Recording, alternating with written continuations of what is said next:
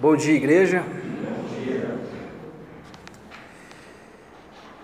Você que nos visita, seja pela primeira, segunda, terceira vez, seja bem-vindo, seja bem-vinda, sinta-se à vontade no nosso meio. Nós estamos estudando o Evangelho de João. Nós temos por hábito e consideramos um bom hábito, nós estudamos um texto bíblico, um livro, do seu início ao fim, do primeiro verso do primeiro capítulo ao último verso do último capítulo. Então, para que você saiba, nós estamos seguindo a ordem do Evangelho de João e hoje nós vamos dar início ao capítulo 7. Então, se você quiser abrir sua Bíblia comigo no capítulo 7, nossa leitura de hoje será do verso 1 ao verso 9. Se você ainda não silenciou seu celular, faça isso agora.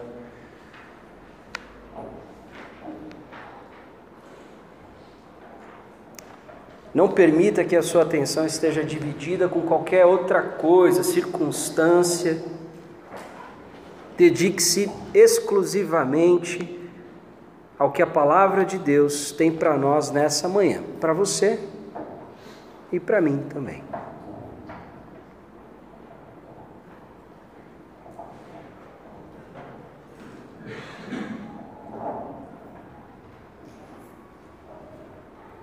Vamos lá.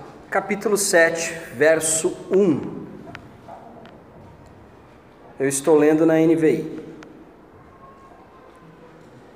Depois disso, Jesus percorreu a Galileia mantendo-se deliberadamente longe da Judéia, porque ali os judeus procuravam tirar-lhe a vida. Mas ao se aproximar a festa judaica das cabanas, os irmãos de Jesus lhe disseram: Você deve sair daqui e ir para a Judéia, para que os seus discípulos possam ver as obras que você faz. Ninguém que deseja ser reconhecido publicamente age em segredo. Visto que você está fazendo estas coisas, mostre-se ao mundo. Pois nem, e agora o narrador nos diz, pois nem os seus irmãos criam nele. Então, Jesus lhes disse: para mim, ainda não chegou o tempo certo. Para vocês, qualquer tempo é certo. O mundo não pode odiá-los, mas a mim odeia, porque dou testemunho de que o que ele faz é mal. Vão vocês à festa. Eu ainda não subirei a esta festa, porque para mim não chegou o tempo apropriado. Tendo dito isso, permaneceu na Galileia. Eu quero convidar você novamente a orar para que juntos nós clamemos a Deus por entendimento e compreensão espiritual, não apenas compreensão das palavras mas entender o que está acontecendo, o que está sendo dito, o que Jesus está dizendo, para que isso alcance os nossos corações e, através do Espírito Santo, promova transformação. Vamos orar. Senhor, nosso Deus e Pai, se conosco nessa manhã, mais uma manhã, mais um domingo que nós nos reunimos como teu corpo, como tua igreja, pedindo, Pai, para que nos transforme mais um bocado através da tua palavra, através do teu espírito. Não nos deixe, Senhor, sairmos de hoje, deste culto, sairmos daqui, sem te conhecer mais um pouco. Não estamos falando de informações bíblicas, Pai. Estamos falando de intimidade com o Senhor se conosco, através do teu Espírito. Quebranta o nosso coração. Humilhe o nosso entendimento, nos derrube se necessário, abra os nossos olhos, para que a nossa fé, a nossa crença em Ti, seja plena, vem acompanhada de compreensão e entendimento espiritual, discernimento e sabedoria. Essa é a nossa oração. E nós a fazemos no nome do Senhor Jesus, teu Filho. Amém.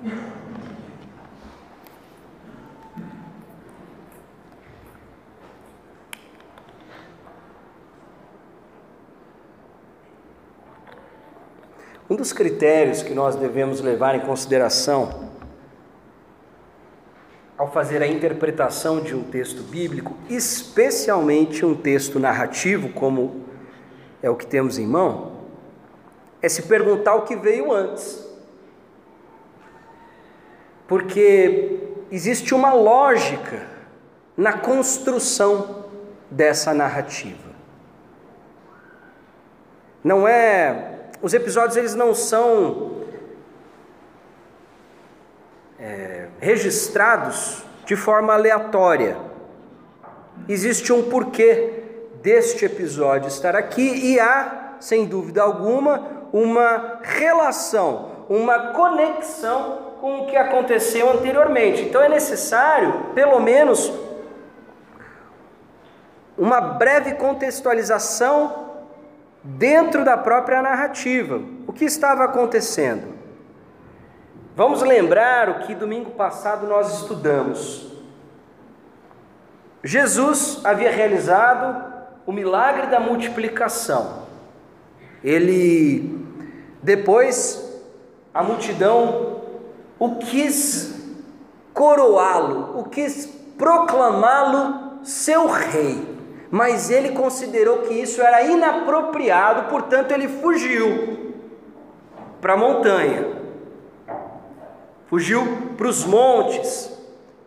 E depois a multidão o encontrou em Cafarnaum e Jesus explicou para eles que eles apenas o procuravam por causa do seu poder, da sua capacidade de saciar sua fome. E Jesus coloca isso como algo é, não relevante para a sua missão. Ele não se coloca como apenas um sujeito que veio alimentar o estômago do povo, os seus corpos, mas acima de tudo ele veio prover um tipo de alimento espiritual que seria o bastante para satisfazer a nossa verdadeira fome e necessidade. Por isso ele se proclama o pão da vida.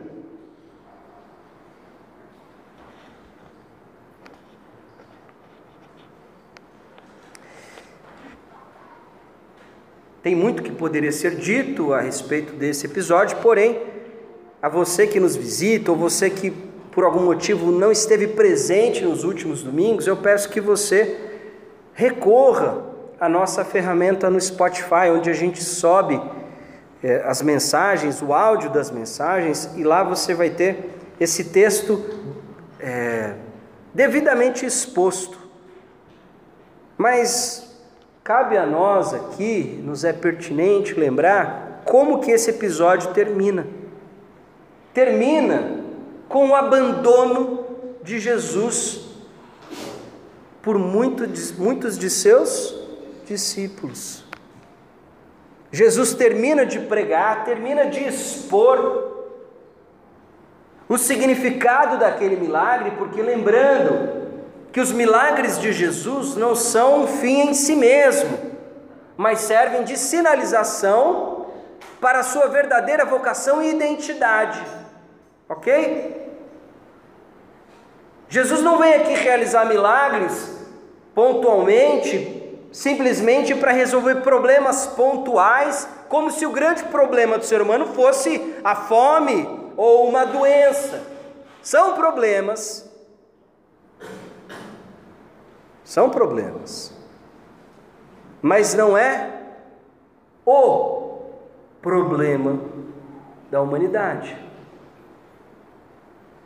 Jesus, ao encerrar a sua pregação, uma pregação poderosa, eloquente, que explica esse sinal, o sinal da multiplicação, que se é, proclama o pão da vida, o alimento que desce do céu, Jesus escuta de muitos dos seus discípulos a seguinte colocação: essa palavra é dura demais. Nós poderíamos traduzir tranquilamente como essa palavra é ofensiva. Essa palavra de alguma maneira causa uma reação em nós que não nos parece uma reação natural. Essa palavra talvez seja pedra de tropeço. Essa palavra parece querer nos levar ao pecado. É isso que eles estão dizendo quando dizem que essa palavra é dura. E Jesus, percebendo isso, pergunta de forma irônica: Isso os escandaliza? Isso é pedra de tropeço para vocês? Isso os ofende o que eu estou dizendo? Imagine, então, qual será a reação de vocês, já que vocês têm um problema com a ideia de que eu sou o pão que desceu do céu, eu sou o maná, Imagine a reação, imagine o estranhamento, o desconforto de vocês quando virem o filho do homem subir aos céus para o lugar de onde veio. E Jesus explica a eles de forma muito peculiar que até mesmo a crença a inclinação de confiar na palavra de Jesus era algo que era dado por Deus, porque nem mesmo este feito o ser humano consegue por conta própria. Nem mesmo crer você consegue pelas tuas forças e pelo teu entendimento porque as tuas forças, as tuas inclinações, o teu entendimento, a sua mente, a sua inteligência, ela também foi comprometida pelo pecado, até isso. Até isso. E Jesus deixa claro, ele diz: No verso 65 do capítulo 6, ele diz: É por isso que eu lhes disse que ninguém pode vir a mim a não ser que isto, o desejo, o anseio, a fé, lhe seja dado pelo Pai. O que acontece? Muitos discípulos dão meia volta e abandonam Jesus. E Jesus pergunta aos doze: Vocês também não vão me abandonar? E Pedro, como de costume, toma a palavra e diz: Senhor, para quem iremos? Tu tens as palavras de vida eterna. E eu fiz questão de esclarecer isso no, no domingo passado, faço agora novamente Enquanto que para alguns discípulos o critério era: nossa, nós não conseguimos absorver essa palavra, nós temos um problema de lidar com isso, essa palavra nos ofende, essa palavra não nos parece é, inteligível, razoável, lógica, coerente. Pedro expõe um tipo de relação diferente. Enquanto uns estão dizendo assim: olha, isso não faz sentido para mim. Pedro está dizendo: para quem iremos? Que outra relação pode nos oferecer essa vida? E ele não está falando de uma teoria, ah, não, só, Jesus, só você fala desse tema, desse, desse tal, não é isso. Ele está dizendo: as tuas palavras são a minha vida. As tuas palavras são o meu alimento. As tuas palavras estão me nutrindo. A minha vida está diretamente ligada às tuas palavras. Portanto, que outra relação seria capaz de suprir isso? Eu estou ligado ao Senhor. De forma involuntária, eu dependo do Senhor como dependo de água, como dependo de pão. Não há opção para mim. É isso que Pedro está dizendo. E ele faz uma outra declaração que Agostinho, e eu fiz questão de citar também no, no, no domingo passado, Agostinho nos explica isso de forma é, é, muito valiosa, de maneira muito feliz. Pedro diz: Nós cremos e temos conhecido que és o Santo de Deus. Algumas, algumas versões e, e, e alguns manuscritos trazem nós cremos e temos conhecido que és o Cristo, Filho do Deus vivo. Nós cremos e temos conhecido. Nós confiamos, nós nos entregamos, nós nos rendemos, nós nos tornamos vulneráveis ao Senhor. E a partir daí se dá o conhecimento. Os outros discípulos o abandonaram porque inverteram essa ordem. Nós não entendemos o que o Senhor está falando, isso nos parece ofensivo. Por isso, estamos com dificuldade de crer. Enquanto que os doze, pelo menos isso já tinham compreendido. Nós cremos, nós confiamos. Nós nos entregamos, nós nos rendemos, nós baixamos a, a guarda.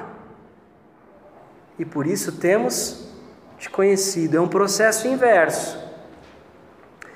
E é interessante, alguns comentadores acreditam que há aqui uma pequena exortação de Jesus quando diz: Não fui eu que os escolhi, dizendo até muito bem, mas lembra que quem escolheu fui eu, não você. Isso vai ser dito em outras palavras mais para frente. Esse foi o texto de domingo passado. Novamente, um texto narrativo segue um fluxo de raciocínio. Vamos lembrar que Jesus acaba de ser abandonado pelos seus discípulos, descredibilizado. E agora João nos apresenta um outro episódio com seus irmãos, com a sua família de sangue, tá? Família de sangue. Irmãos, depois disso, Jesus percorreu a Galileia, mantendo-se deliberadamente longe da Judéia porque ali os judeus procuravam tirar-lhe a vida. Vamos lembrar que a Galiléia é uma região afastada da Judéia. É uma, é uma região que estava debaixo de uma outra jurisdição. O juiz da região da Galiléia não era o mesmo da Judéia, ou seja, de Jerusalém. Jesus, de forma é, muito pragmática, se mantém afastado de Jerusalém. Por quê? Diz João que eles procuravam tirar-lhe a vida. Por quê? João 5, 18. Por essa razão, os judeus mais ainda queriam matá-lo pois não somente estava violando o sábado, mas também estava dizendo que Deus era o seu próprio Pai, igualando-se a Deus. Então Jesus se mantém longe da Judéia, se mantém longe de Jerusalém, porque ele já tinha tido um episódio lá recentemente, na Páscoa anterior, onde ele foi lá e curou o aleijado no tanque de Betesda, mas o curou no sábado, disse que ele deveria carregar a sua maca. Isso promoveu um desconforto é, junto aos outros judeus, ao resto do povo, e lá Jesus disse o seguinte: olha, meu pai nunca parou de trabalhar. Seu pai sem meu pai Então, Jesus realiza esse sinal no sábado de forma intencional, pede que ele carregue a maca, produz esse momento aí constrangedor com os judeus para que Jesus possa dizer com todas as letras quem é ele. Não estou aqui assumindo só o papel de Messias da maneira como vocês entendem. Eu não vim aqui só para dizer, olha, eu sou o rei, o libertador de Israel, vocês devem me coroar rei. Não. Eu sou sim o Messias, mas eu sou mais do que o Messias que vocês esperam. Eu sou filho de Deus. Em outras palavras, os próprios judeus entenderam, igualando-se a Deus. Por isso, Jesus estava evitando a Judéia. Mas espera aí, por que, Jesus estava fugindo? Porque ainda não era o tempo apropriado. E é isso que ele vai dizer mais para frente. Mas ao se aproximar a festa judaica das cabanas ou dos tabernáculos, e eu vou te pedir licença para comentar a respeito dessa festa e sua simbologia no domingo que vem, porque ela continuará sendo pano de fundo dessa cena. Mas agora, esse esclarecimento não, não nos ajuda tanto neste, nessa primeira perícope, nesse primeiro trecho aqui. Ao se aproximar a festa das cabanas, os irmãos de Jesus lhe disseram: Sim, irmãos, mas espera aí, Maria não era virgem? Sim, até Jesus. Depois, não mais. É, ela e José tiveram outros filhos. Nós temos notícia de pelo menos dois: Tiago e Judas. Os dois escrevem textos no Novo Testamento, ok? Então, Jesus tinha irmãos. E eles, diz, eles disseram o seguinte a Jesus: Você deve sair daqui e ir para a Judéia. Ou seja, você deve sair dessa zona rural, deste fim de mundo, deste lugar que não tem projeção, deste lugar onde ninguém vai te conhecer, porque não vem nada, não sai nada de bom daqui, e você deve ir para o palco, para o centro, onde tudo acontece, e lá você terá o ambiente propício, o ambiente ideal para que você mostre quem você é.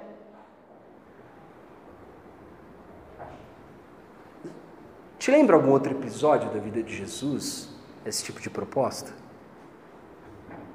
Vamos lembrar que no episódio anterior, o povo quer forçar Jesus a assumir como rei e Jesus foge. Também lembra um outro episódio correlato.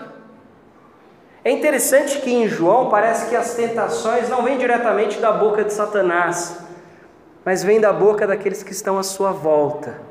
Então é o povo que chega e quer coroar Jesus à força, quer proclamar Jesus rei à força, e ele tem que fugir. São os irmãos dele que dizem: Olha, você tem que subir para Jerusalém.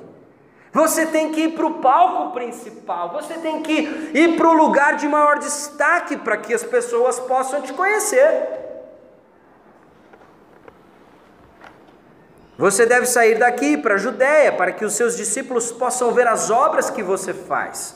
Ninguém que deseja ser reconhecido publicamente age em segredo. A NVT traduz: ninguém que deseja ser famoso age em segredo, se esconde.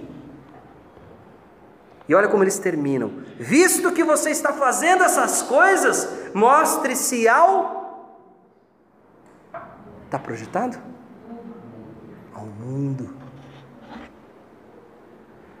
E aí, o narrador toma a palavra e ele diz: Pois nem os irmãos criam nele. E aí isso cria uma confusão. Espera aí. Se eles não criam em Jesus, então eles estão sendo irônicos. Porque eles estão falando para Jesus ir lá realizar os seus sinais, realizar as suas obras. Eles estão sendo irônicos com Jesus. Olha, vai lá, Jesus, faz lá as suas obras. Ou será que não? Ou será que de fato eles viam as obras de Jesus, eles testemunhavam o seu poder, eles sabiam o que ele estava fazendo, eles o acompanhavam, mas assim como os discípulos que o abandonaram no episódio anterior, anterior, eles não entendiam o que aquilo significava.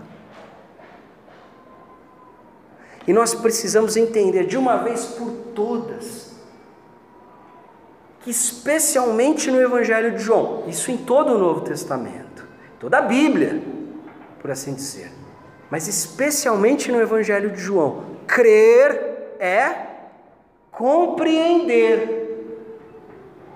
Crer não é ausência de compreensão. Fé não é ausência de intelecto.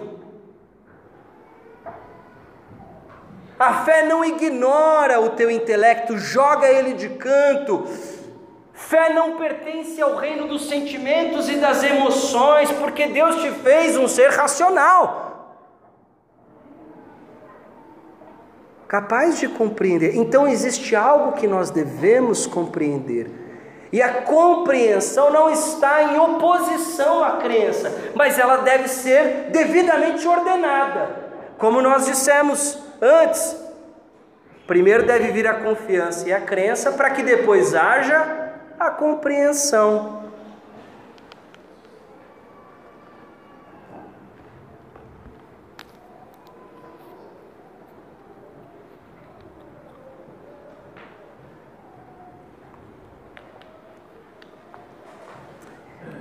Assim como os discípulos no episódio anterior, os irmãos de Jesus, eles não estavam brincando ou debochando de Jesus, eles estavam dando um conselho que eles consideravam precioso. Jesus, você tem algo a mostrar para o povo, para o mundo. Você não vai conseguir fazer isso daqui. Você não vai conseguir fazer isso da Galileia. Galileia não é nada. Você precisa ir para o grande palco. Você precisa ir para o grande centro, onde aí sim você vai poder realizar esses sinais e vai poder ser devidamente apreciado por eles.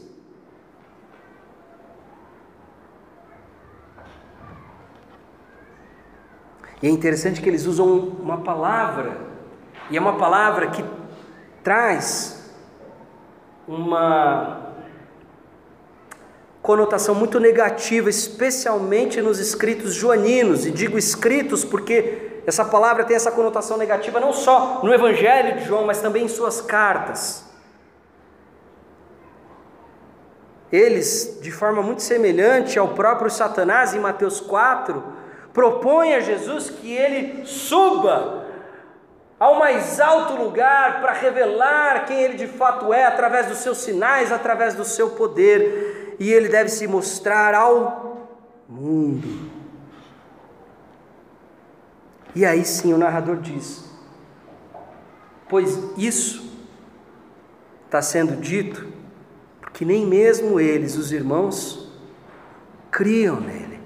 Nem os irmãos tinham uma fé genuína em Jesus apesar de serem capazes de constatar o seu poder. Olha onde a gente está chegando. Constatar o poder de Jesus. Segundo, Novo Testamento. Não significa crer nele. E, é, não, é, não são só os textos é, joaninos em Mateus 11, Jesus realiza inúmeros sinais por toda a Galiléia e Jesus, o saldo disso tudo, Jesus diz que essas cidades não se arrependeram. Por isso, vai haver mais misericórdia para com Sodoma e Gomorra do que para com essas cidades. Porque se esses sinais que foram realizados lá tivessem sido realizados em Sodoma e Gomorra, eles teriam se arrependido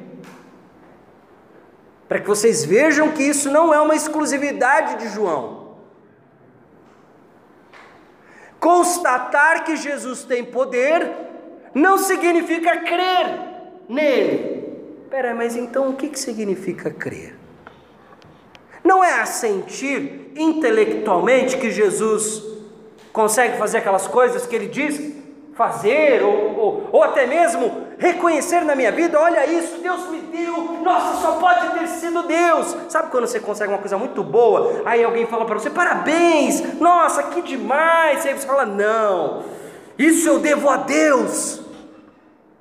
Não está errado, mas isso em última análise não significa ainda uma fé genuína no Senhor Jesus Cristo. Uns capítulos atrás nós estudamos como que Jesus interage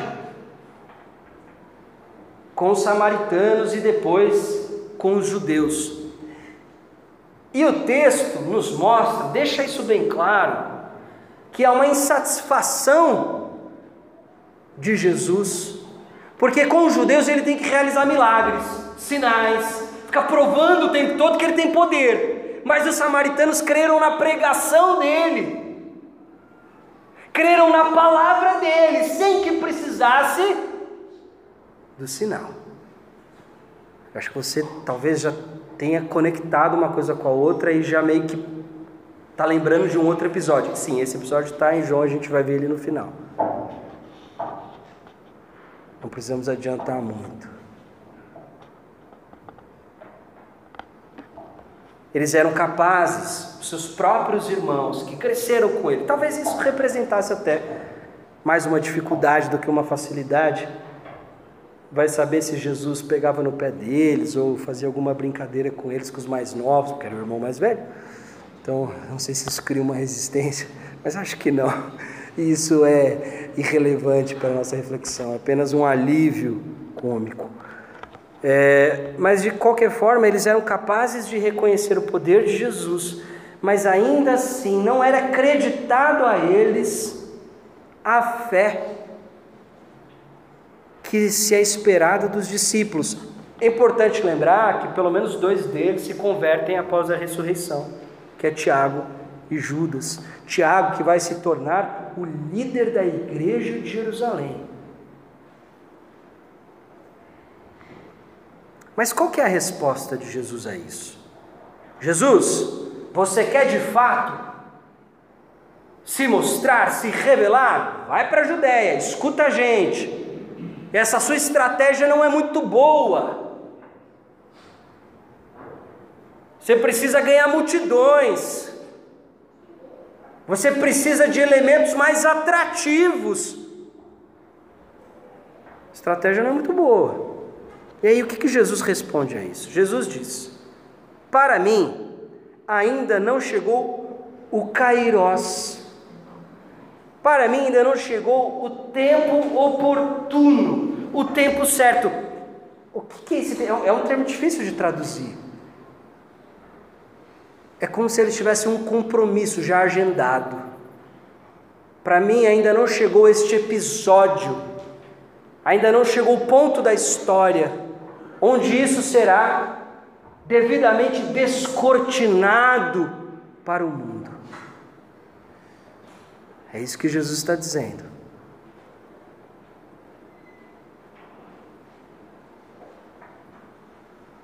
Para mim ainda não chegou o tempo apropriado. Nós sabemos que o clímax e tudo que Jesus faz no seu ministério aponta para um único episódio, que é a crucificação. Quando ele diz que o filho do homem será erguido, levantado no próprio madeiro.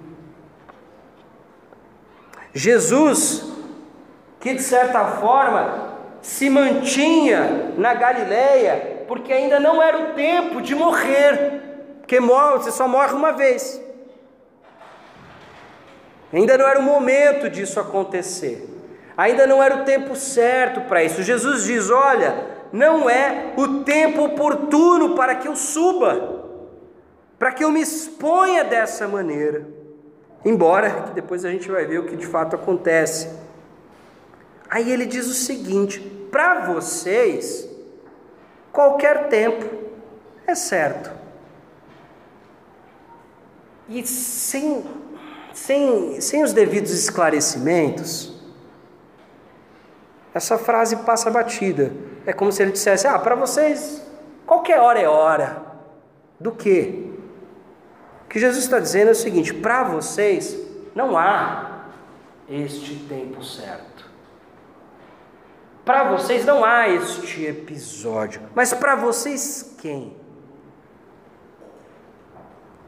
A próxima afirmação dele vai começar a ajudar a gente a entender que juízo que o texto está fazendo dos irmãos. A gente, o narrador já deixou claro.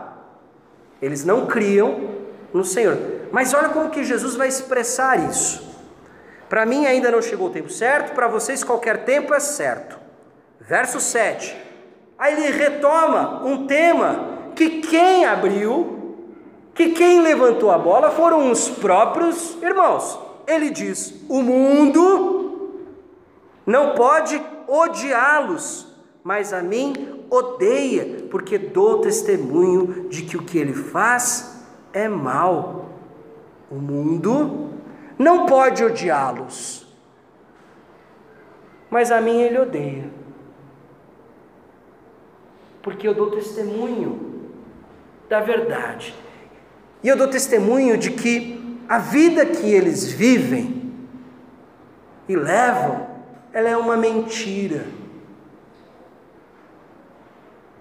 Quer ver?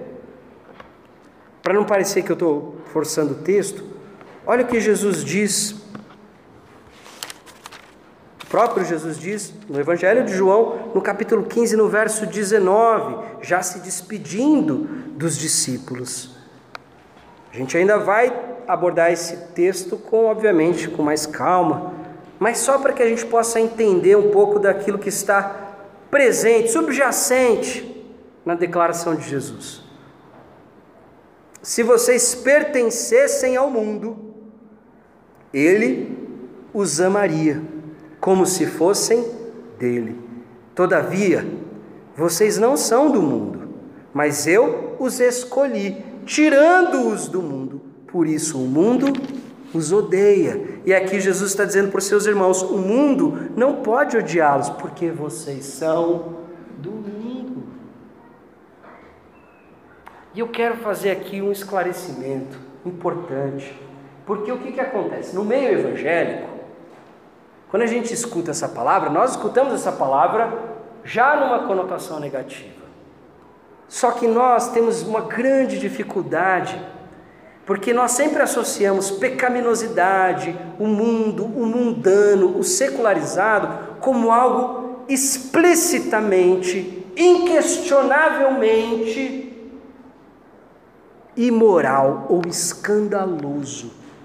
Então, ser do mundo é fazer algo claramente, obviamente maligno e que é digno de reprovação, usar drogas, trair, mentir, matar, roubar,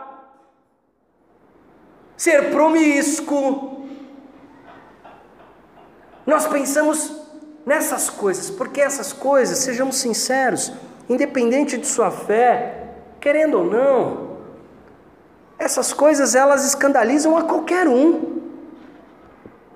Alguém pode achar bonito fumar maconha de vez em quando, mas a partir de, do momento que a maconha se torna uma porta de entrada para outras drogas, e ele vê uma situação onde a pessoa está viciada, ele olha para aquela pessoa e vê que ela perdeu a sua humanidade.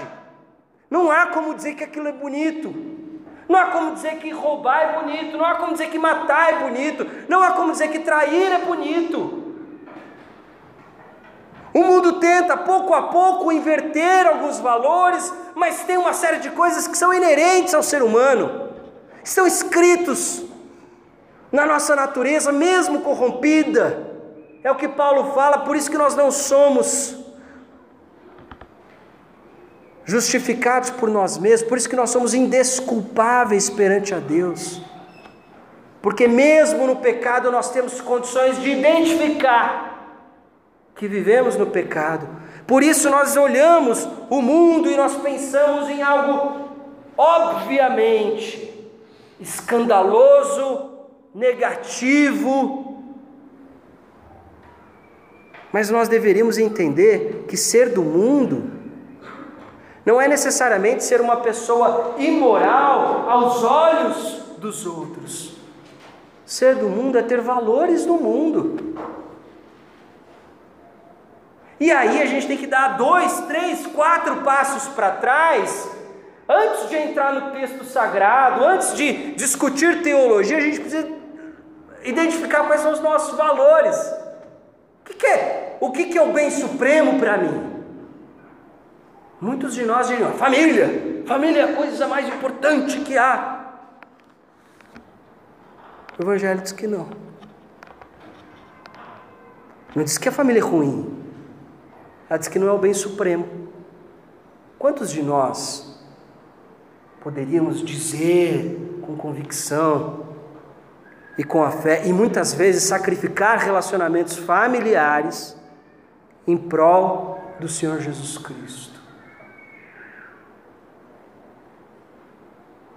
Seu valor mundano. Mas a família é algo bom? É algo bom. No seu devido lugar com seus devidos pesos e medidas, mas não bem supremo. Ah, não! O valor máximo é fazer o bem e amar. O que significa isso, fazer o bem e amar? Amar em quais termos? Da nossa sociedade ou do jeito que Jesus ensina? Porque Jesus disse que na nossa vida tem porcos e cães e com eles a gente não deve desperdiçar pérolas, é Jesus que está dizendo.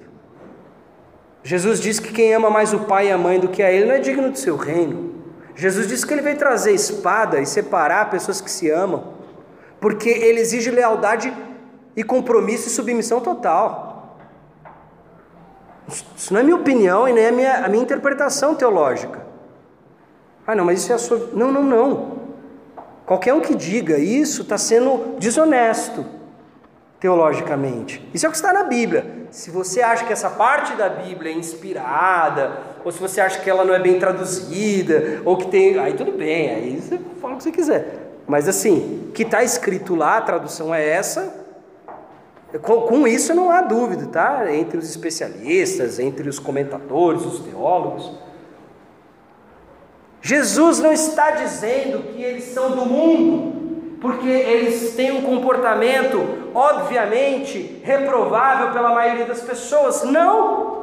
Ele está dizendo que essas pessoas, os seus irmãos, têm uma lealdade maior para com o mundo do que para com ele, e por isso eles não creem nele, porque eles não entenderam qual é a sua identidade, a identidade da sua missão, a sua verdadeira vocação. E por isso eles não creem, não é porque eles não conseguem constatar que ele tem um poder sobrenatural, eles conseguem, eles só não conseguem interpretar isso devidamente. Eles não estão duvidando que Jesus tem poder. Em última instância, eles estão dizendo para Jesus o que Jesus deve fazer. Você já parou para pensar nisso? Ô Jesus, seguinte, se não está dando muito certo o seu plano, me escuta aqui que eu sei melhor. Vai lá e faz desse jeito que vai dar mais certo. Às vezes a gente faz isso também quando a gente ora a Deus, né? Mas é isso que eles estão fazendo. Engraçado, eu, na minha insignificância, por vezes já ouvi conselhos de pessoas que não são crentes, me dizendo como que eu deveria fazer o meu ministério. Ou de pessoas que não são maduras espiritualmente, me dizendo como que eu deveria ser fiel no meu ministério.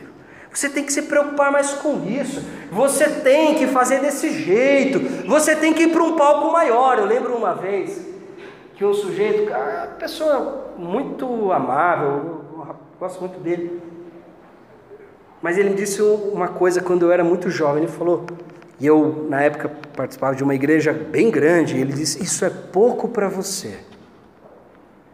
Você é um cara para estádio. Na hora acendeu uma luz vermelha, assim. Eu já ouvi isso em algum lugar. Mas não me parece que foi Jesus que disse. Isso é pouco para você. Você precisa de mais. É o que eles estão fazendo. Eles estão pegando seus valores mundanos, a sua compreensão de mundo e aplicando ao ministério de Jesus. Jesus, para o seu ministério ser bem sucedido, você tem que escutar o nosso conselho aqui. Tem que ir para o palco maior, tem que ter iluminação, tem que ter pirotecnia, tem que ser um estádio.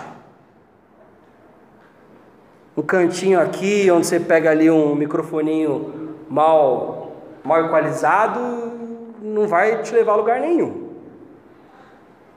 E Jesus está dizendo: vocês não estão entendendo. Eu não preciso desperdiçar munição. Eu só preciso de um tiro.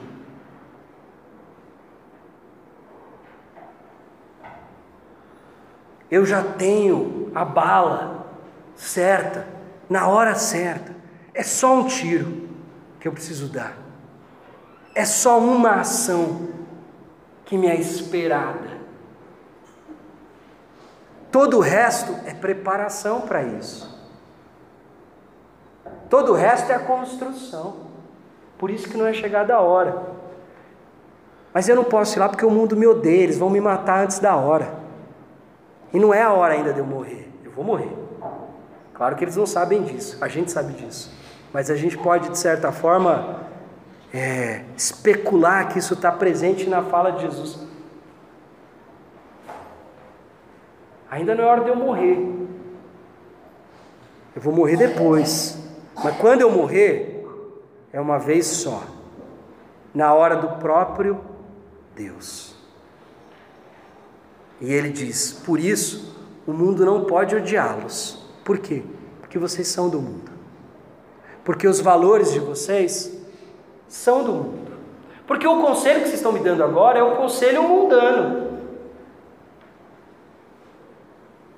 E especialmente na, na, literatura, na teologia joanina, mundo é essa palavra que é usada para definir, determinar o domínio do diabo.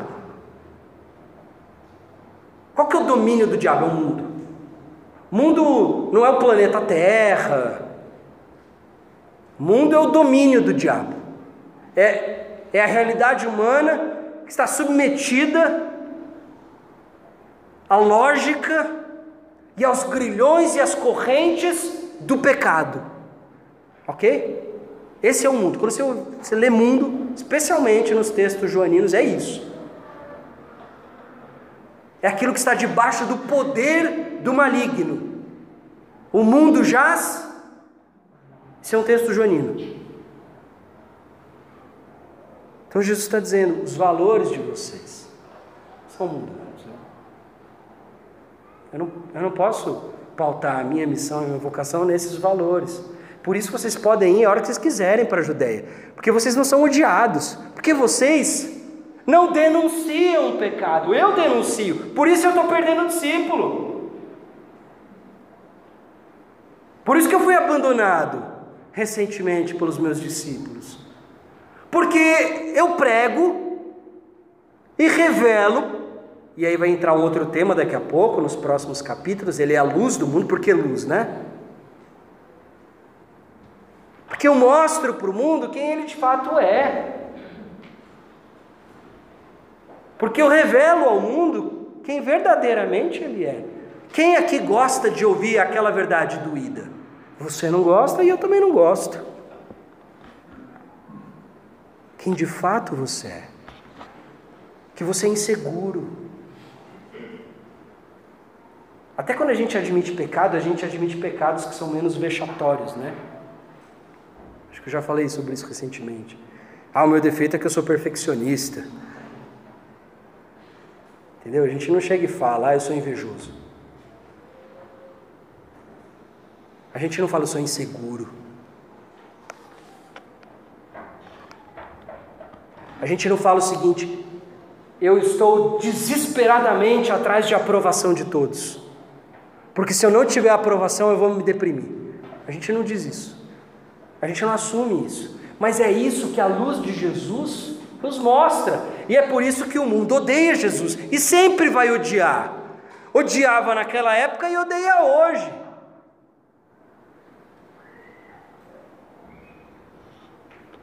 E Jesus diz: Vão vocês à festa. Eu ainda não subirei a esta festa. Eu ainda. Então ele não está dizendo, não, eu não vou. Ele está dizendo, não, ainda não é a hora de eu subir. E eu não vou subir porque vocês falaram para eu subir. Até para que haja uma distinção. Ele vai subir, tá? Só adiantando, um spoiler. Ele vai subir, mas ele vai subir em segredo. E depois dos irmãos. Mas ele, eu não vou subir no tempo eu não vou subir porque eu estou, sabe, como se eu tivesse feito assim do contra. Não, só porque vocês falaram, eu não vou agora.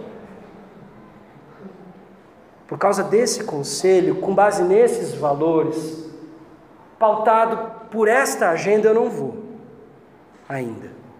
Não irei à festa. Mas vocês vão. Para mim, ainda não chegou o tempo apropriado. Tendo dito isso, permaneceu na Galileia. É possível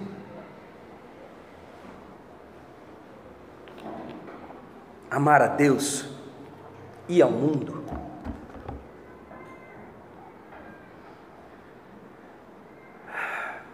É óbvio que é possível, em alguma medida, você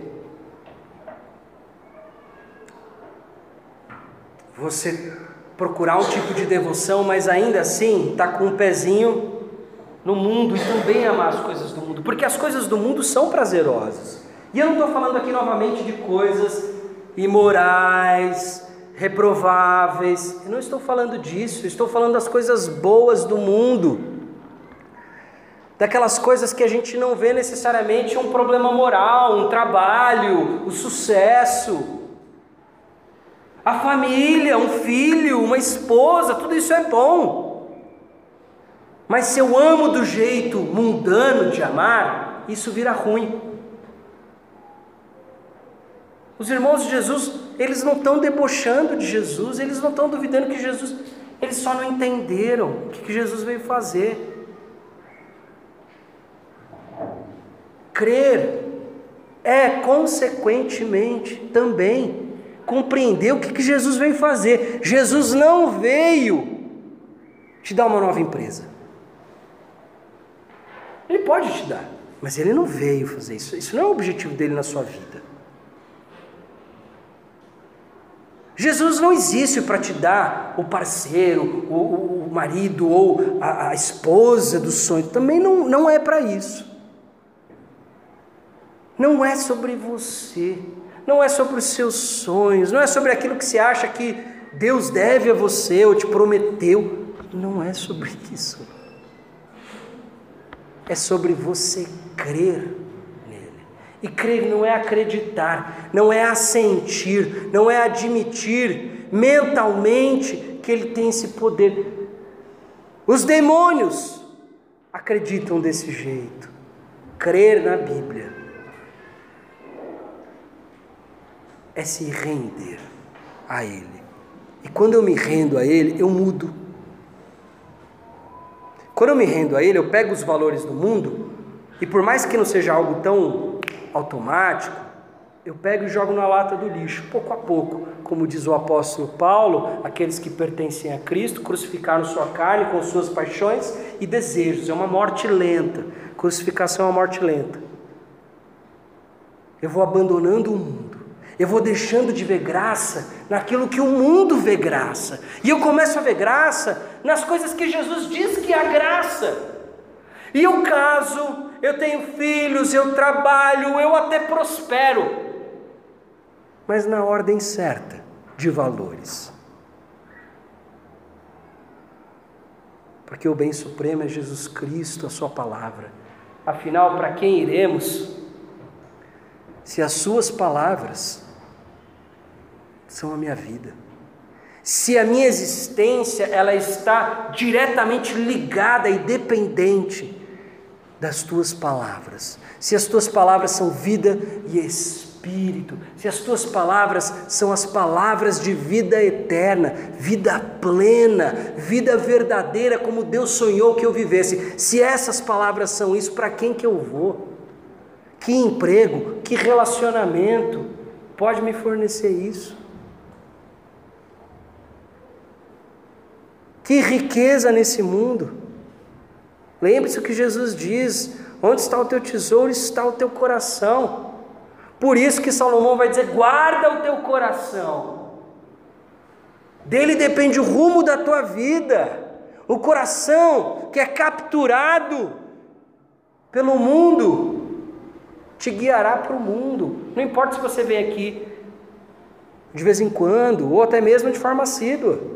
Se o teu coração foi capturado pelo mundo e pelos seus valores, fatalmente, teu destino vai ser o destino do mundo. É onde você está apostando as tuas fichas. E lembra da lógica do Antigo Testamento: você se torna aquilo que você adora. Você adora coisas sem valor, você perde o seu valor. Jeremias 2,5.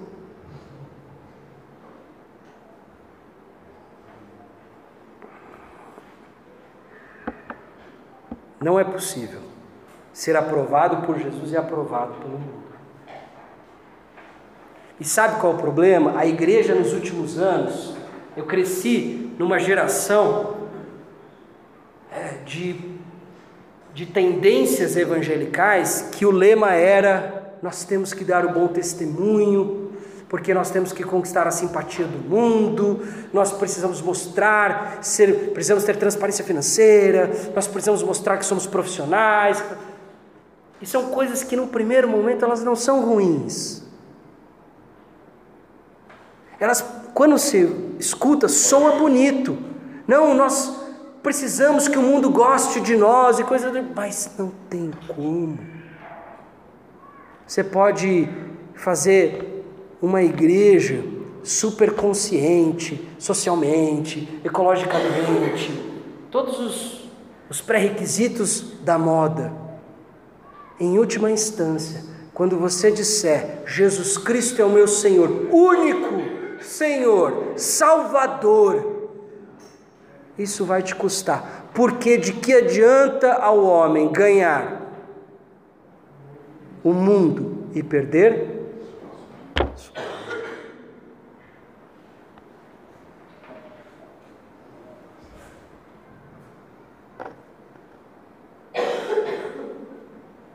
a igreja nos últimos anos correu desesperadamente atrás da aprovação do mundo.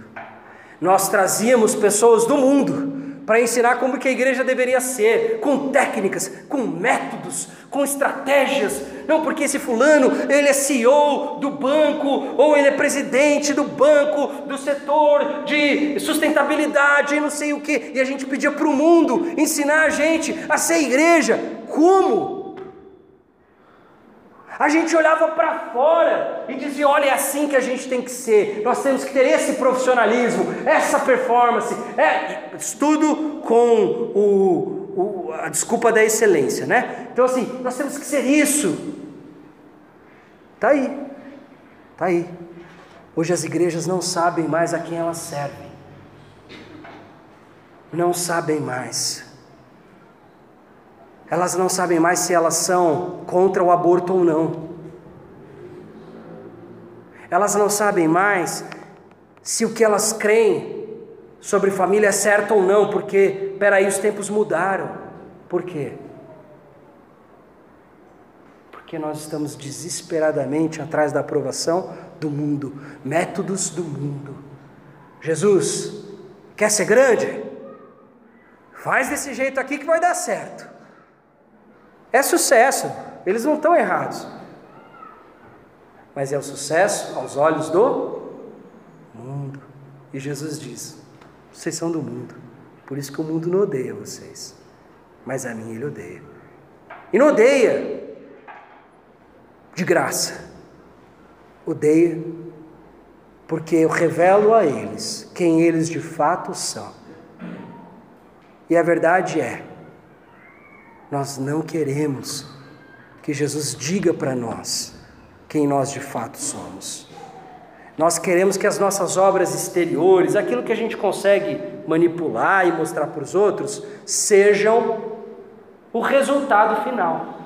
Eu quero que aquilo que o outro consegue perceber ao meu respeito, por isso que eu tenho um Instagram, porque lá eu consigo confeccionar, eu consigo até pegar a minha foto melhor, colocar no ângulo, você achar que eu sou daquele jeito sempre.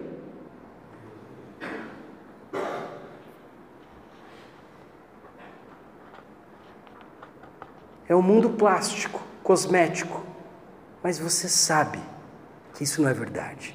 Você sabe que você não é feliz o tempo todo. Você sabe que seu casamento não é maravilhoso o tempo todo. Você sabe que você tem inveja. Você sabe que você é inseguro. Você sabe que você quer aprovação. Você sabe, no final das contas, lá no fundo, que você não ama tanto a Jesus quanto você diz amar. E eu quero te dizer uma coisa. A gente tem que começar daí admitindo que a gente não ama Jesus, tanto quanto a gente diz amar. Esse é o ponto de partida.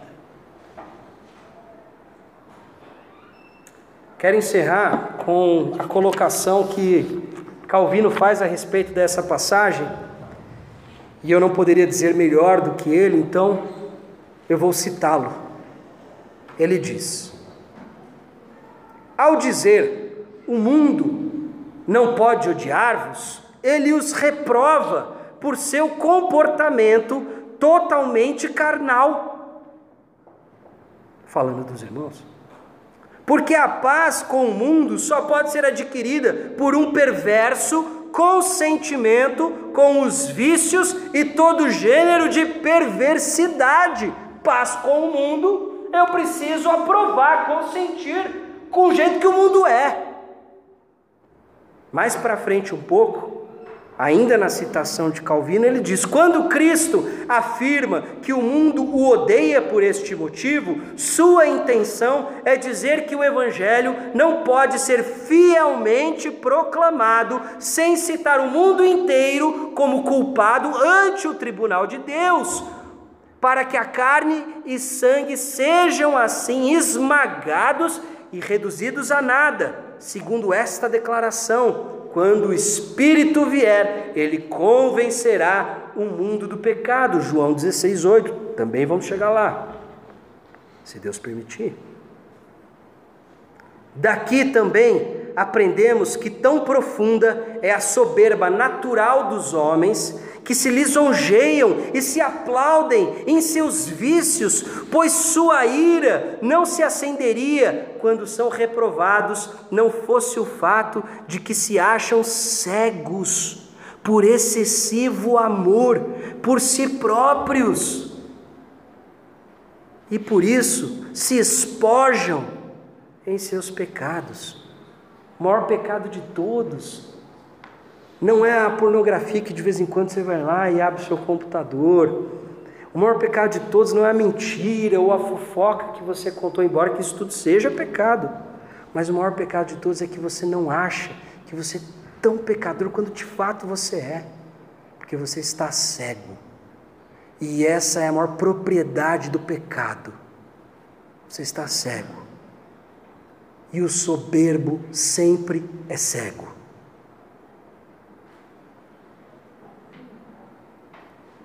Inclusive, entre os vícios dos homens, o principal e mais perigoso é a soberba e a arrogância. Só o Espírito Santo pode abrandar-nos, só o Espírito Santo pode nos quebrantar, pode nos tornar mais propícios ao ouvir ao ponto de suportarmos com paciência as reprovações e assim aquecer-nos, aquecer, assentir, concordar voluntariamente em ser mortos pela espada da igreja. Meu Deus, que coisa terrível! Não à toa, isso daí deve ter sido escrito lá pelo ano 1500 e tralalá. Pois é. Obviamente, aqui a gente não está falando de uma morte, de uma execução física, mas estamos falando aqui da morte do ego, da morte do eu, daquela identidade que fui eu quem criei, mas que, que está diretamente em oposição a quem Deus nos fez para ser. E ele diz com todas as palavras: só o Espírito Santo pode nos quebrantar, ao ponto de suportarmos com paciência as reprovações e assim assentir voluntariamente com a morte pela espada da igreja, porque o trabalho da igreja é pegar a espada, que é a palavra de Deus, e golpear o povo. Porque diz o autor de Hebreus que a espada, que desculpa, que a palavra de Deus é como espada de dois gumes, ela penetra, discernindo tudo. Na oração do Flávio, ele lembra uma colocação muito bonita de Agostinho, que diz que ele foi ferido com a palavra de Deus e por isso ele amou a Deus.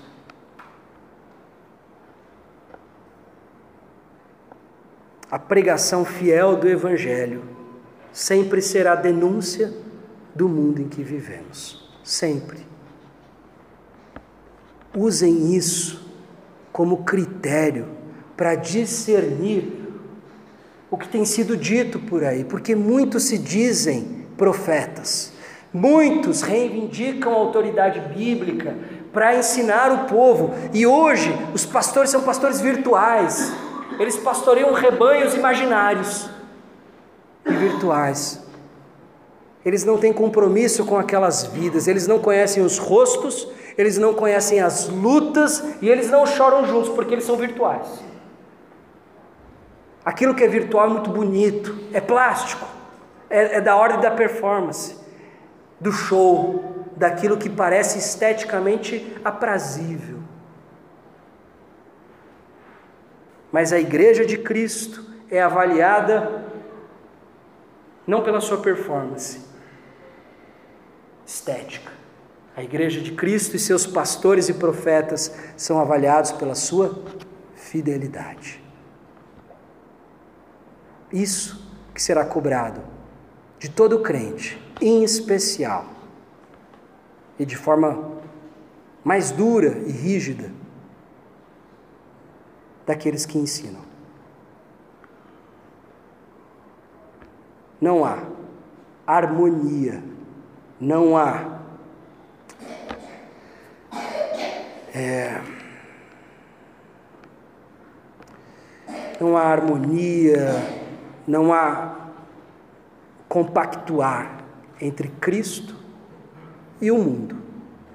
Os valores do mundo são do mundo. E os valores de Cristo são de Cristo. Essa palavra é dura e ofensiva? Sim, Cristo admite isso. Por isso que ele nos diz que nem mesmo nós, com a nossa inteligência, somos capazes de aceitar o Evangelho. Precisamos da ação do Espírito. E é por isso que todo domingo a gente ora, para que o Espírito Ensine os nossos corações, não pregador. Amém? Vamos orar mais uma vez? E pedir para que Deus abra os olhos do nosso coração.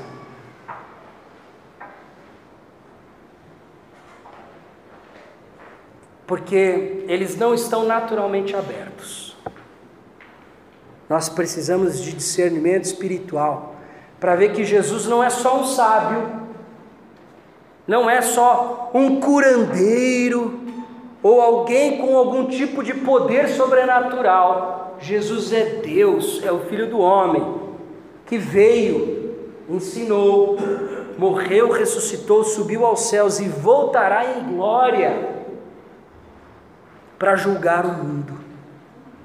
É a esse Cristo que servimos é nesse Cristo que deveremos crer que é mais do que um sábio. Ele é o Filho de Deus. Nosso Senhor, Deus e Pai, se conosco nesse momento, porque precisamos de auxílio espiritual do Teu Espírito Santo. Auxílio que do contrário, sem Ele, não conseguiremos te compreender, Pai. Não conseguiremos abandonar os nossos valores, as nossas crenças e as nossas convicções que têm o seu lastro no mundo.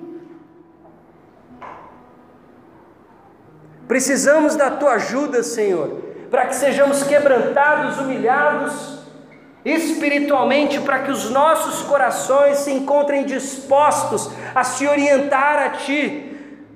Porque a jornada contigo é uma jornada de autonegação, de carregar a cruz e de te seguir, de te imitar. Pois o destino do discípulo não pode ser diferente do destino do mestre, já diria o teu filho Jesus. Nos ajude a compreender isso, Senhor. Não nos permita, Pai, sermos espectadores, mas faça de cada um de nós, Senhor, discípulos, pessoas que abandonam o mundo para que tenham suas almas salvas, redimidas e não o contrário. Pessoas que negam a si mesmos, seus egos, suas preferências, seu jeito, estilo, opiniões e se submetem humildemente à palavra, porque independente da compreensão ou não, independente da compreensão ou não, creem, confiam que só o teu filho Jesus tem as palavras que são alimento e vida para nós. É a esse Jesus que nós nos curvamos, é nele que cremos e é por ele que oramos. Transforme os nossos corações, Pai. Transforme a cada um de nós a imagem do teu filho Jesus. Essa é a nossa oração. No nome e no poder do teu filho. Amém.